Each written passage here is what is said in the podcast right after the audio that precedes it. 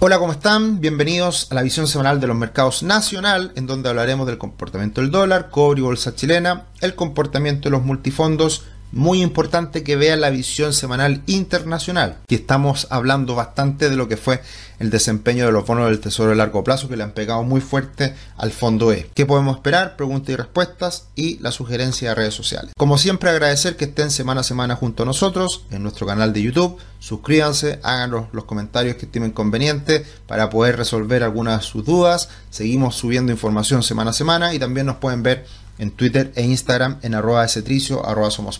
La última semana el IPSA volvió a caer y cayó fuerte, un 3%, cuando las bolsas internacionales se mantuvieron más bien estables. El dólar subió también con bastante fuerza, al igual que en Brasil, mientras el dólar en el mundo estuvo más o menos estable. Hubo un inicio de semana bastante alcista, pero terminó cerrando prácticamente plano. Y el cobre cayó esta última semana nuevamente un 2,8%. Así que en general, un mal panorama para los activos chilenos que dependen mucho del cobre y también les ha afectado todo lo que ha pasado a nivel internacional con este desempeño más alcista para el dólar, para las tasas que nos ha golpeado también a nivel interno. Tuvimos dos cifras importantes esta semana, el IMASEC que salió peor de lo esperado, sigue sin repuntar la economía chilena y eso debilita el peso chileno, por lo tanto hace subir al dólar. Pero conocimos el viernes el dato de inflación que salió un poquito más alto de lo esperado y esto restringe, limita el, bajar las tasas fuertes al Banco Central. Eh, así que ahí podríamos decir que las cifras más importantes del mes, que son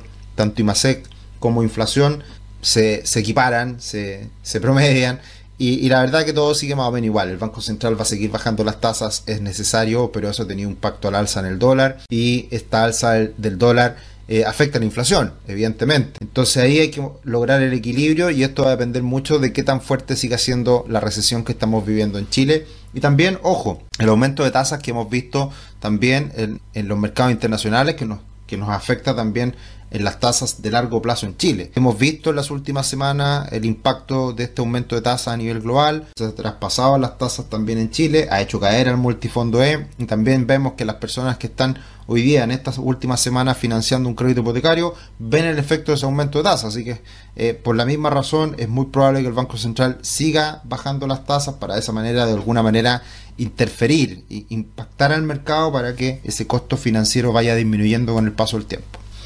El dólar se acercó a la parte alta de este rango, de este canal alcista que hemos ido comentando las últimas semanas. Ese nivel de techo hoy día está en torno a los 9.25, estamos ahí. Así que veremos qué pasa en los próximos días con el dólar index, que precisamente eh, estuvo durante la semana subiendo el dólar index, pero hacia el final de la semana cayó de hecho, con el dato de empleo de Estados Unidos, el dólar subió bastante, pero terminó la sesión cayendo, así que esa es una señal de debilidad que podría reafirmarse al romper los 106. Si llegara a ocurrir eso, buenas noticias porque también se podría traspasar esta baja del dólar a nivel internacional al dólar en Chile. En cuanto a la comparación del dólar en Chile con Brasil, la verdad que ha sido bastante parejo el desempeño y por lo mismo eh, Rosana Costa, presidenta del Banco Central de Chile, en una última declaración esta semana dijo, bueno, estamos preocupados, no tanto, porque en realidad el dólar está subiendo en el mundo, entonces no podemos mucho, no podemos hacer mucho. Se le ha criticado, se ha dicho que dejen de comprar dólares, pero la verdad que es cierto, el dólar ha estado subiendo en el mundo y por eso es que también en Chile lo hace. Ahora, en Chile evidentemente sube un poquito más, porque en Chile hemos ha cambiado nuestra situación en el último tiempo por riesgo, por varias situaciones y por lo tanto por eso es que el dólar ha tenido tan vaivenes tan fuertes. Pero la verdad que se asemeja mucho ese comportamiento del dólar a lo que ha pasado en el mundo, así que no hay mucho que hacer por ahí.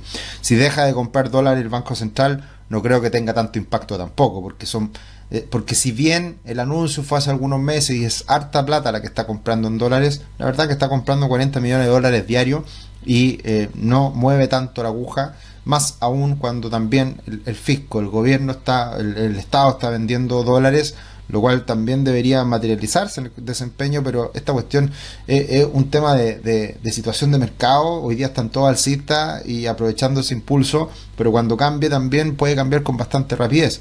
Así que a esperar y a esperar de que ojalá el dólar comience a debilitarse a nivel internacional, que eso sería sin duda un gran factor para que afecte al dólar y lo haga caer en Chile. Y también hay que tener en cuenta que el cobre ha estado cayendo las últimas semanas, entonces también no hay mucho que hacer en ese sentido. Hablamos de este triángulo que monitoreamos hace mucho tiempo, se rompe por abajo sin tanta fuerza, está todavía ahí en soportes que son los 3,60 aproximadamente, 3,55 eh, eh, resiste, aguanta, se recupera el día viernes y veremos qué pasa los próximos días. Si llegara a romperse ese soporte, podría ser la caída mucho más importante y esperemos que no sea así porque eso afecta también a la bolsa, afecta el peso, etcétera, a, todos, en todo sentido a Chile. Pero el día viernes entregó una señal interesante el cobre con una recuperación que fue eh, importante. Así que veremos qué pasa en los próximos días, siempre vigilar lo que hace el cobre. El futuro comienza hoy, conoce la primera plataforma de planificación financiera de Chile, crea tu cuenta gratis y además obtén una gift card de 25 mil pesos para comprar alguno de nuestros cursos. Hasta hoy sigue el Cyber,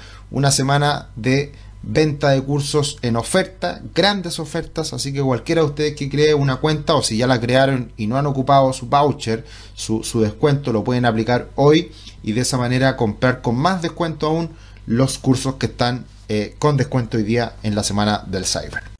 El IPSA ya cayó todo lo que tenía que caer, esto lo anunciamos hace muchas semanas atrás, la caída ha sido paulatina, eh, sin freno y se ajusta o, más bien se estabiliza en los niveles de soporte importante del IPSA que son el 61,8% Fibonacci de toda el alza anterior y además coincidente con este soporte de línea de tendencia.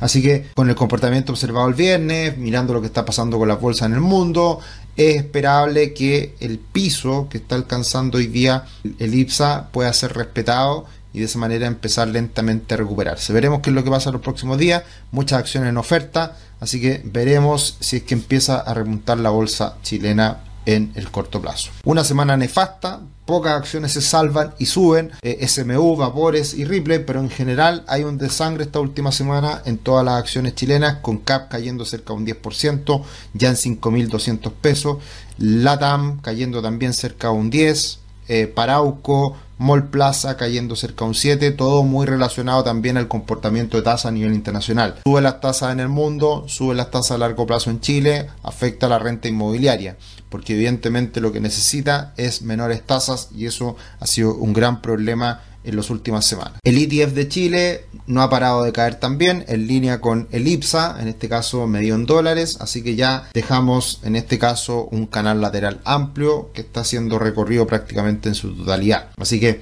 por lo pronto no se ven señales de recuperación, hay que ver qué pasa ahí tanto con el peso chileno como en el IPSA y por lo pronto la presión está bastante eh, fuerte al alza en el dólar, a la baja en el IPSA. Y mirando el comportamiento de eh, la bolsa de Brasil comparada con la bolsa chilena, están prácticamente equiparadas, así que por lo mismo no es que Chile esté mal, sino que el conjunto de mercados emergentes lo ha pasado mal por todas estas situaciones que hemos comentado en el día de hoy. Insisto, vean la visión semanal de los mercados internacional porque eh, hay ahí un análisis de lo que han sido las tasas en el último tiempo y eso ha golpeado mucho a todos los mercados en todas las dimensiones. Y precisamente hablando de los multifondos, podemos ver que el multifondo E la última semana cayó cerca de un 1,8%. En octubre cae un 1,2% y en el año cae un 6.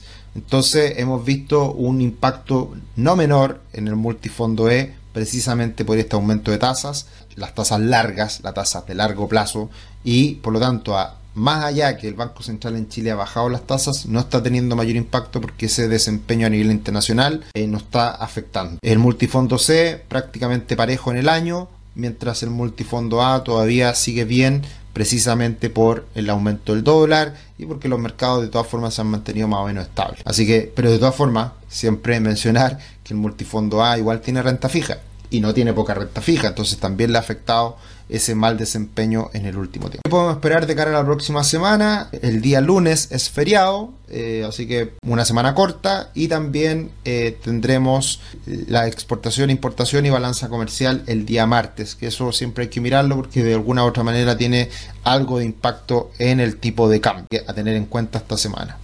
Y en cuanto a eh, consultas, comentarios que nos hicieron en el video, el curso Tomás Casanegra es apto para principiantes La verdad que no tanto. De hecho, con Tomás venimos hablando hace rato de hacer un curso más básico. No hemos demorado en llevarlo a la práctica, pero ya estaremos eh, concretando ese curso para que de esa manera sirva a más gente de manera introductoria, de manera más básica y después puedan eh, tomar el curso de Tomás que hoy día está con oferta semana de Cyber y además pueden ocupar el voucher, así que aprovechenlo, está eh, en súper oferta el día de hoy. Y nos comentaron en el video la semana de la visión semanal internacional la semana pasada sobre Inversapiens, no lo teníamos contemplado como alguna de las sugerencias, eh, yo en realidad lo he escuchado muy poquitas veces, pero siempre he escuchado muy buenos muy buenas recomendaciones, muy buenos comentarios de Inversapiens. Así que también otra página amiga para que puedan revisar y seguir aprendiendo sobre educación financiera.